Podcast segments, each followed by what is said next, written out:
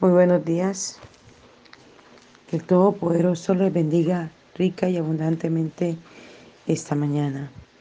Quiero que vayan conmigo en Malaquías capítulo 4, este libro en el cual Dios nos ha venido hablando todos estos días. Y es muy diciente y muy fuerte lo que esta mañana habla el Señor a través del capítulo 4. Justamente me desperté con una noticia y que México había tenido un terremoto muy fuerte y llamé a dos amigas de México, dos hermanas en Cristo. Y bueno, gracias a Dios ellas estaban muy bien. Pero me comentaban de que ha sido muy, pero muy fuerte los terremotos allá en México. Cristo está por venir. Y Él necesita que nos preparemos.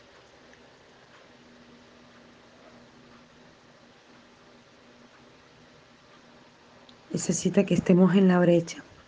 Necesita que estemos allí para Él.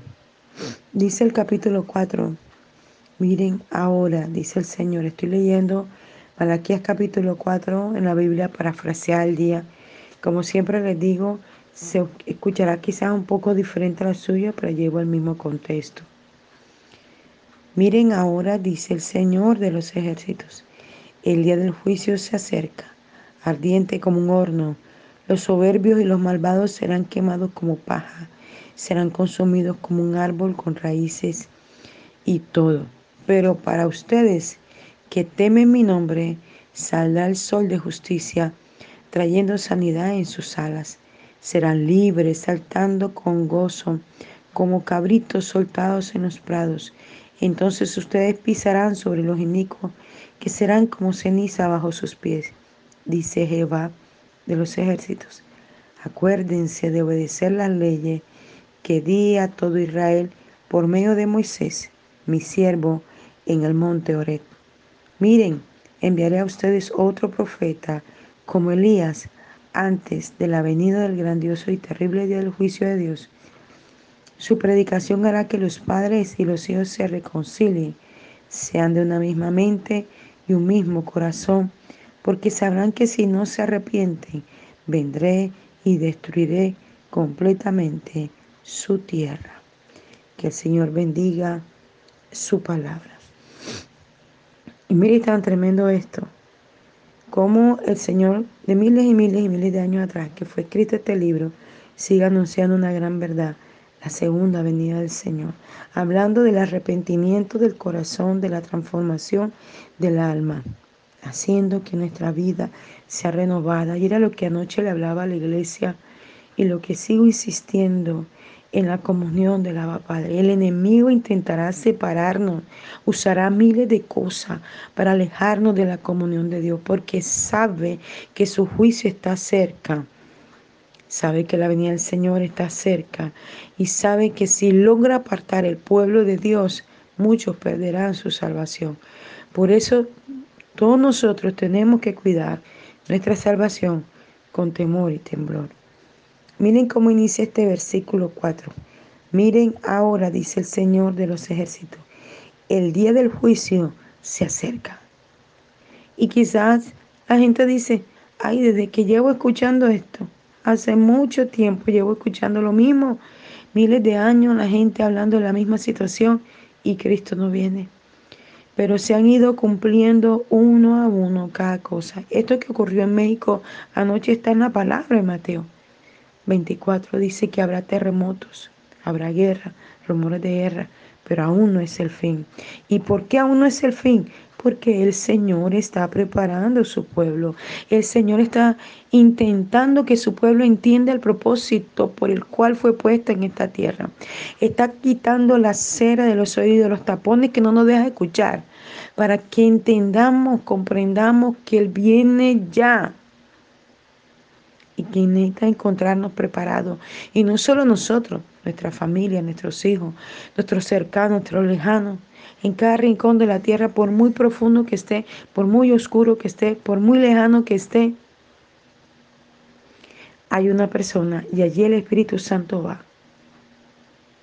Hay gente que vive en los lugares más recónditos de la tierra, en lugares escarpados, en sitios que salen solamente una vez al mes cada 15 días buscar la, la, comida, no tienen luz, no tienen agua, tienen que bajar a los ríos a bañarse, a coger agua para llevar a casa, porque viven en montaña, en lugares muy escarpados.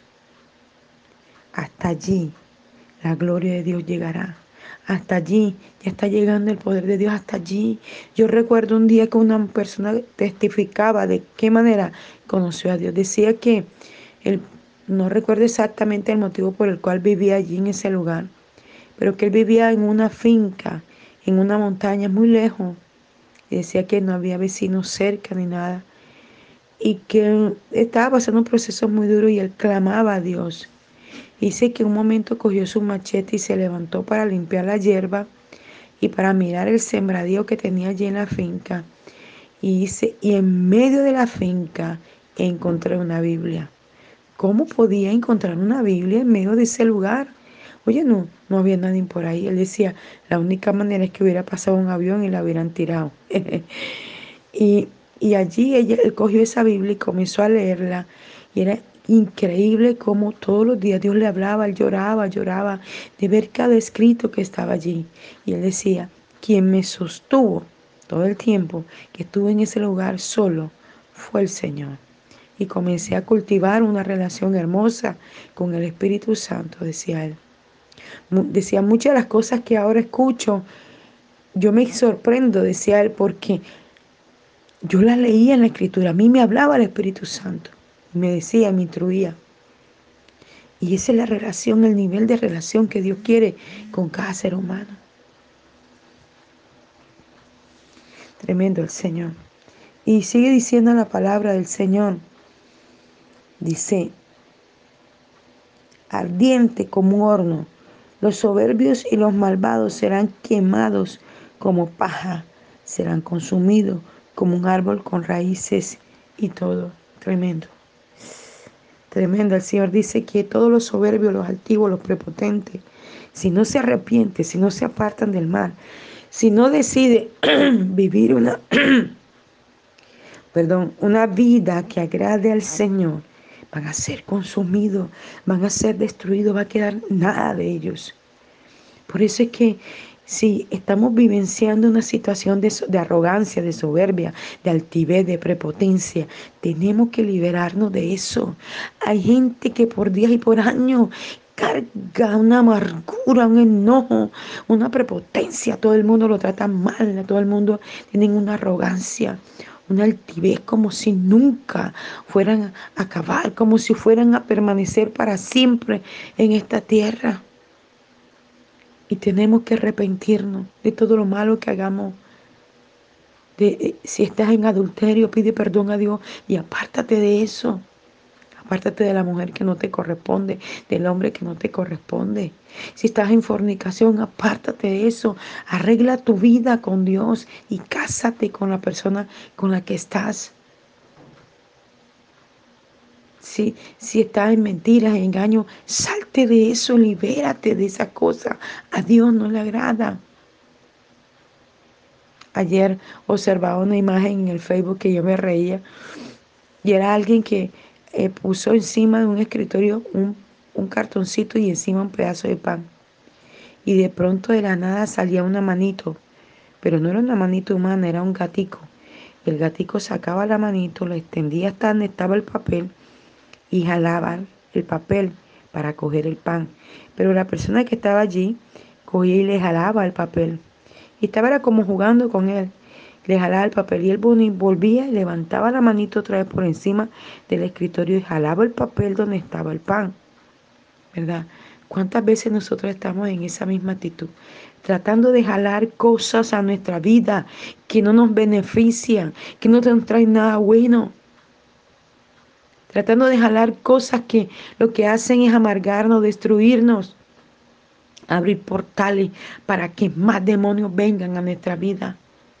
Y Dios intentando quitar eso de nosotros como hacía aquella mano, porque solamente mostraban la mano de la persona y la mano del gatico. Aquella mano grande jalaba el papel con el pan encima y lo quitaba de la mano del gato y la mano del gatico otra vez arriba jalando el papel escondido, como que nadie lo veía, pero allí estaba la mano grande observando que él jalaba, y entonces la mano grande de aquel ser humano jalaba el papel y, y eran juegos, sí, que habían grabado, ¿verdad? Pero yo me voy a la retrospectiva de Dios y Dios así es con nosotros, jalando las cosas, tratando de quitarlas de nuestro camino para que no caigamos en pecado, en diferentes tipos de cosas en las que el ser humano pueda caer. Y nosotros intentando jalarlo para traerlo cuando Dios está evitando que no caigamos en eso. Pero vuelve, como dice un texto bíblico, el perro al vómito y la puerca lavada al cielo. Sí, y yo podía recordar a un hermanito que, que, que en Sucre tenía un chonchito lindo, rosadito, y lo tenía allá en el patio, en un rinconcito, y le, le hizo el, el, cochinero, lo hizo donde ellos comen, donde ellos...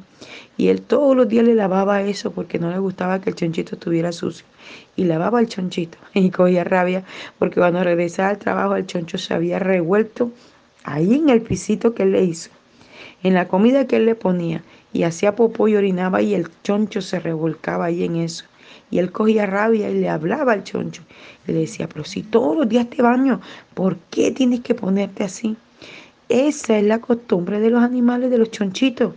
Ellos se revuelcan ahí en el cielo y se vuelven nada, porque esa es su tendencia. ¿Verdad? Y muchas veces nosotros los seres humanos tendemos más al pecado, a la maldad, era lo que, lo que anoche, lo que el domingo predicaba en la iglesia. Y Dios quiere sacarnos de eso y nosotros volvemos allí. Y nos dan un consejo y nos enoja y nos molesta y nos dice, ay, pero déjame así, yo quiero hacer eso. Pero no te conviene, no lo hagas. Pero el ser humano vuelve a lo mismo. tremendo. Y solo Dios el que puede liberar a un drogadito que consume y que le gusta vivenciar. Y tú ves la vida de ellos y para ellos eso está bien. Y lo ves acabado, destruido. Pero ellos quieren vivir eso. Y se vuelven ladrones, roban a la mamá, roban al familiar, venden lo que sea por consumir. ¿Y cuántas personas he visto yo? que me parece increíble. Me dice, no, él era un médico, no, él era esto, un profesional, no, mira, él tenía casa, tenía carro, tenía una familia hermosa y míralo dónde está ahora, vuelto nada. Pero ellos no ven eso. Ellos se olvidan de todo eso. Su vida es consumir el alcohol, el cigarrillo, la marihuana, el, éxtasis, la, la pepa, tantas cosas. No les importa, pierden el amor por todo, porque su amor es la droga. Tremendo esto. O el violador, que su voz es violar a los niños. En estos días yo veía aquí en Barranquilla a un señor que, que lo cogieron, lo venían por años investigándolo y lo descubren en los Estados Unidos, un señor que vive en soledad, imagínense, ¿cómo hacen? Pero así es la tecnología, tremendo. El hombre violaba a su propia nieta de 6 a 9 años, durante 3 años la violó y la grababa todos los vejámenes que hacía con él y la subía a, la, a las redes y llamaba a hombres para que estuvieran con la niña y, y decía, no, tranquilo, no vamos a tener problemas y le pagaban. Y los hombres se acostaban con la niñita de 6, 7, 8 hasta los 9 años que lo descubrieron. Y la mamá, ¿dónde estaba? Dice la mamá, pero es que yo nunca vi nada. Mi hija vivía conmigo, se iba a, los fines de semana con el abuelo, imagínate. Qué tremendo. Porque la mente del hombre se va perturbando, se va dañando y el hombre quiere la maldad. ¿Cómo es posible que un abuelo atente contra su propia nieta, sangre de su sangre? Y más que no es una mujer, sino una niña. Porque el diablo se les mete. Y el Señor quiere liberar a todas esas personas, sacarla de esa inmundicia. Pero la gente no quiere. Le gusta el pecado, la maldad. Por eso tenemos que levantar nuestra oración para que el Señor comience primero por nosotros y nos libere de todas esas cosas malas que vienen en nuestra alma, en nuestro espíritu, en nuestra mente, en nuestro corazón. Nos libere a nosotros y después cada miembro de nuestra familia y después cada miembro de cada persona que conozcamos, nuestros vecinos, nuestros amigos. Señor, llévate al diablo, los demonios, llévate al palero, al santero, llévate al brujo, al hechicero, llévate a todo aquel que hace maldad. Llévatelo. Observaba anoche antes de dormirme una foto de dos jóvenes de aquí del barrio que me daba hasta risa cómo se veían, porque a ellos les, gusta, les gustaba o les gusta el pelo largo, ensortijado, y se veían hasta chévere, dos jóvenes, uno debía tener o debe tener como 20 años y el otro como 18 o 19 años. Y en cosas en el barrio, haciendo cosas indebidas, cosas que no agradan a Dios, muchas veces les exhorté. Y bueno, la gloria sea para Dios que tomaron una decisión y se fueron para el ejército. Aquí Dios nos ha tocado, nos ha puesto a, orar, a interceder, a clamar por los jóvenes para que sean libres de ese espíritu maligno. Y la gloria sea para Dios que muchos de esos jóvenes han tomado decisión y se han ido para el ejército. Y esperamos y rogamos al Todopoderoso que allí el ejército sea un instrumento de Dios para liberar su vida y sacarlo de eso en que el diablo los ha querido tener. Bendito sea su nombre para siempre. Y sigue diciendo en la escritura, versículo 3, perdón, 2. Pero para ustedes que temen mi nombre, saldrá el sol de justicia, trayendo sanidad en su sala. Serán libres, saltando con gozo como cabritos soltados en los prados. Gloria al Señor. ¿Para quién? Para nosotros que temen mi nombre, para los que temen su nombre, para cada hombre, mujer y niño en cada punto de la tierra, que temen el nombre de Dios, para cada uno de ellos, para cada uno de nosotros, aleluya, saldrá el sol de justicia, trayendo que sanidad. Sanidad, porque que la sanidad no solamente es la sanidad física. Cuando hablamos de sanidad, estamos hablando de sanidad en muchos aspectos la sanidad del alma, la sanidad del espíritu, la sanidad de la mente, la sanidad del cuerpo, la sanidad de relaciones interpersonales, la sanidad de cosas físicas, espirituales, la sanidad de un negocio, la sanidad de miles de cosas sanidad, porque la enfermedad carcome, la enfermedad daña, la enfermedad destruye, llámese como se llame la enfermedad. Una enfermedad puede destruir un carro. Que mira, pero un carro se enferma. Pues claro, porque cuando un carro se daña, está enfermo. Cuando se les picha una llanta, está enfermo. Cuando se le daña un motor, está enfermo. Y he visto carros que nos ha tocado orar porque le arreglan una cosa y se daña otra, se daña otra, se daña otra. Y lo mandan a arreglar y el carro permanece más en el taller. Y aquí, como le dicen, está maleado. ¿Por qué? Porque le echan brujería. Y así todas muchas cosas en la vida están maleadas y solo el poder de Dios puede sanarla. Y hay una promesa esta mañana para ti y para mí. Dice el Señor que el sol de justicia traerá sanidad en sus alas. Aleluya.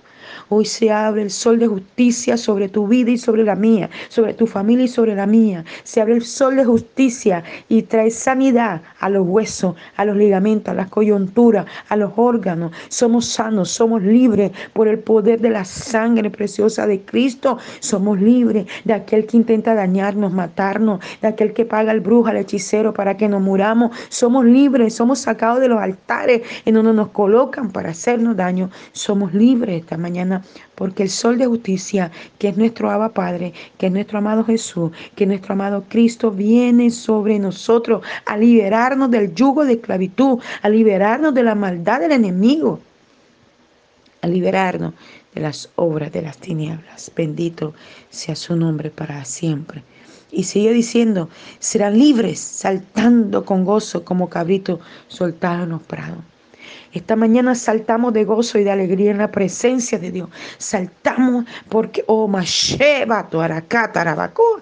Saltamos de esa alegría. Oh, bendito sea su nombre para siempre. Saltamos en el prado del Señor. Salmo 23 dice, ¿verdad? Jehová mi pastor y nada me faltará. En lugares de delicados pastos me hará descansar, aleluya. Esta mañana saltamos en el prado del Señor porque hay sanidad para nuestro cuerpo, para nuestra memoria, para nuestra mente, para nuestro hueso, para nuestro estómago, esófago, colon, corazón. Hay sanidad para todo el que tiene COVID. Hay sanidad para cualquiera que tenga una enfermedad. Hay sanidad para aquel que tiene deudas y no ha podido pagarla. Hay sanidad para aquel que ha perdido su casa. Hay sanidad para aquel que ha perdido su hogar, que su esposo se ha ido, que la esposa se fue, que lo dejó con los hijos. Hay sanidad en el nombre de Jesús. Hay sanidad, hay restauración. hay liberación, hay sanidad. Oh, bendito sea su nombre para siempre. Hay sanidad, bendito sea su nombre. Y sigue diciendo la palabra del Señor esta mañana. Dice, entonces ustedes pisarán sobre los inicuos, que serán como ceniza bajo sus pies. Aleluya. Dice Jehová de los ejércitos pisaremos, pisaremos, pisaremos todo inico, todo perverso, pisaremos todos los que se han levantado contra nosotros y serán ceniza debajo de nuestros pies.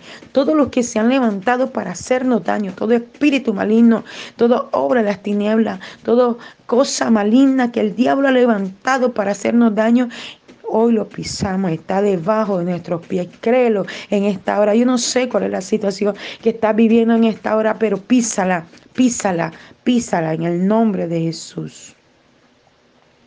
Acuérdense de obedecer las leyes que dio todo Israel por medio de Moisés, mi siervo, en el monte Oré. Miren, enviaré a ustedes otro profeta como Elías antes de la venida del grandioso y terrible día del juicio de Dios viene el juicio de Dios y Dios te está levantando como profeta a ti, a mí, a todas las personas en todas las naciones. Nos está levantando como mensajeros, como anunciadores de la venida de nuestro Señor. No cese de hablar de Dios, no cese de caminar con el Señor, no cese de hacerlo, porque viene el Señor Jesús y ya no viene a, nacer, como lo decía aquel día, a través del vientre de una mujer. No, ahora viene en su, en su caballo blanco en su muslo derecho dice Rey de Reyes Señor de Señores. Ahora viene a regir con vara de hierro sobre la tierra. Y todo el que decidió caminar con Él será salvo y se irá con Él. Abba Padre, te damos gracias por tu palabra esta mañana, que ella pueda edificar al oyente, Señor, en el nombre de Jesús, Padre Celestial pueda glorificarte poderosamente, Señor, en el nombre de Jesús. Gracias te damos por la sanidad que hay en nuestro hueso, por la sanidad que hay en nuestra memoria, por la sanidad que hay en nuestro cuerpo, por la sanidad que hay en nuestro colon, por la sanidad que hay en nuestro corazón, por la sanidad que hay en cada hueso, ligamento, coyuntura y órganos de nuestro cuerpo. Gracias porque por tu llaga dice... Isaías 53, 4, fuimos sanados y curados. Ciertamente Él llevó nuestras enfermedades y sufrió nuestros dolores y lo tuvimos por abatido y por herido de Dios. Versículo 5 dice, y Él por su llaga fuimos sanados y curados. Gracias porque hemos sido sanados y curados todo nuestro cuerpo, en todas nuestras áreas, en todas nuestras emociones, sentimientos, en todo nuestro carácter, en todo nuestro ser, en los negocios, en el empleo, en las relaciones interpersonales. Gracias porque hay un milagro de vida esta mañana. Recíbalo en el nombre de Jesús. Le habló el apóstol de Rentería, mensajero de la Cruz de Cristo, Barranquilla, Colombia. Un abrazo fuerte en la distancia.